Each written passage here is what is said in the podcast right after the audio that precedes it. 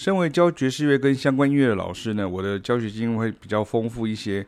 而我也会常常去想了解，不管新学生或是老学生两个问题啊。第一个就是学生为什么原来不会，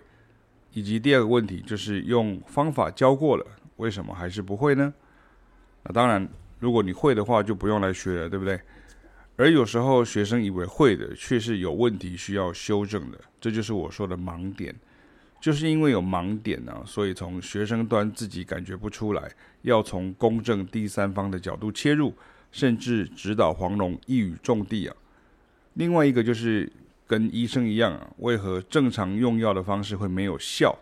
这时候当然要去审视或检查学生的其他状况，慢慢调整，慢慢修正。所以如果没有让我教到呢，我我不能保证你练的或是认知的是否正确，因为我没有听到而已啊，就这么简单。我有一些吉他啊、贝斯啊、萨克斯风学生呢，其实不会看五线谱。每次我提供一些练习啦，或者是方法，他们就会问说啊，有没有示范录音可以听啊？那如果是在我各团班的学生呢？上课的录影就会记录老师的示范以及老师的尝试，这时候除了可以回去临摹以外呢，当然也可以比较差异。那我有另外不少学生呢，是很大宗常见的古典音乐科系毕业，现在也在教钢琴的钢琴老师们。有时候我发现他们刚开始在根据和弦记号呢来演奏的时候呢，感觉是非常吃力的。因为除了原来习惯的五线谱大谱表以外呢，其实有一个很多已经会看爵士和弦记号演奏的钢琴手所忽略的状况，就是钢琴老师类的学生呢，他还没有办法整合双手跟爵士和弦记号。那换句话说说呢，就是因为原来他们都是习惯看五线谱大谱表的，所以遇到爵士和弦记号的时候呢，通通都要从头算起。所以人家四个和弦弹过去了，他们还卡在第一个和弦跟第二个和弦的连接上，因为已经打结了。万一又遇上 C 调以外的调啊，这时候钢琴老师类的学生呢，经常还得移回 C 大调之后找到和谐音，然后再移回原来的调啊。你看像这样子，往往往往反反的，这个效率当然就不好。但是启明老师跟凯老师会再把脚步放慢了，将这样的学生学会记手指位置。为什么呢？因为这样子的和弦的连接呢，通常不是原位接原位了，而是会持续转位下去哦。但是古典音乐的训练让大家听到转位哈，又以为是什么六啦、什么六四啊、什么和弦呐，它一六六四和弦这样，其实并不是这样的，是固定的形状就可以让一个手指的音保留到下一个和弦，或是同样手指换到下一个和弦的别的音。那这个文字读起来很繁琐哈，那就是动作而已哈。你要学会记动作呢，而不能看到什么爵士和弦记号就要从头开始算了。一个调当中的固定爵士的和弦呢的进行呢，你会了，那其实其他的十一个调也就会了。但是呢，钢琴老师类的学生呢，太容易吓自己啊，其实并没有那么难呢、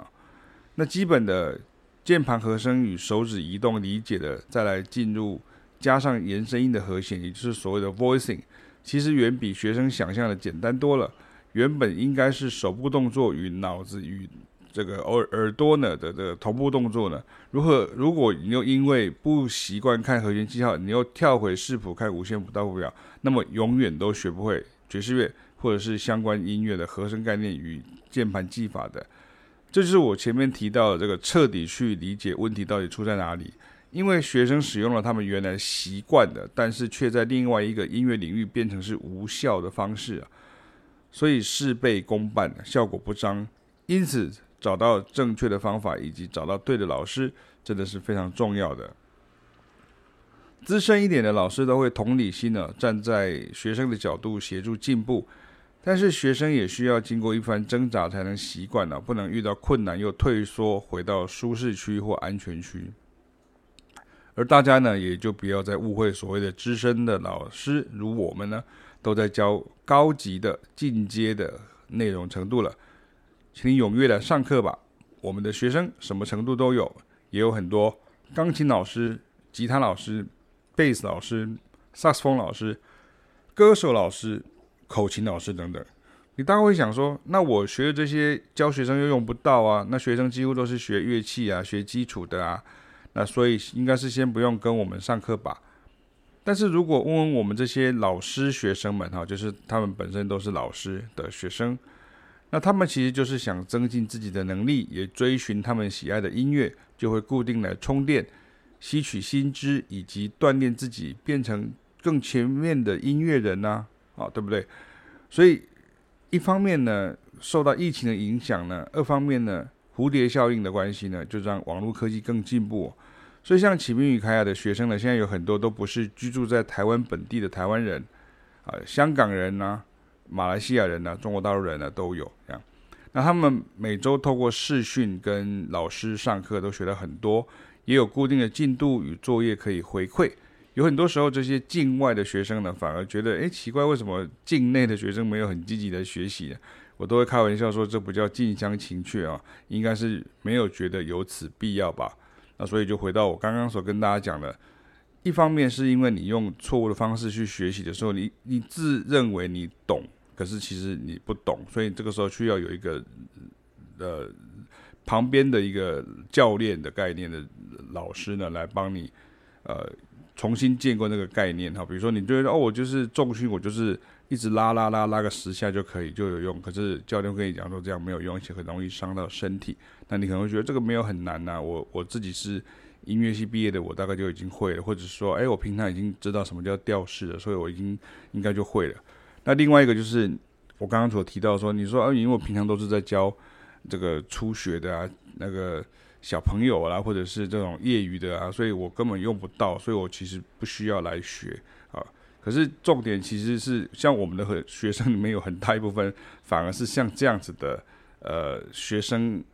他是他们本身就是老师的，啊，就是很多像这样子的，就是他们也不会有因为有这样有任何冲突，或者说哦，老师你教的东西我们都就是用不到这样子，倒倒不会这样，而是因为他们喜欢，那喜欢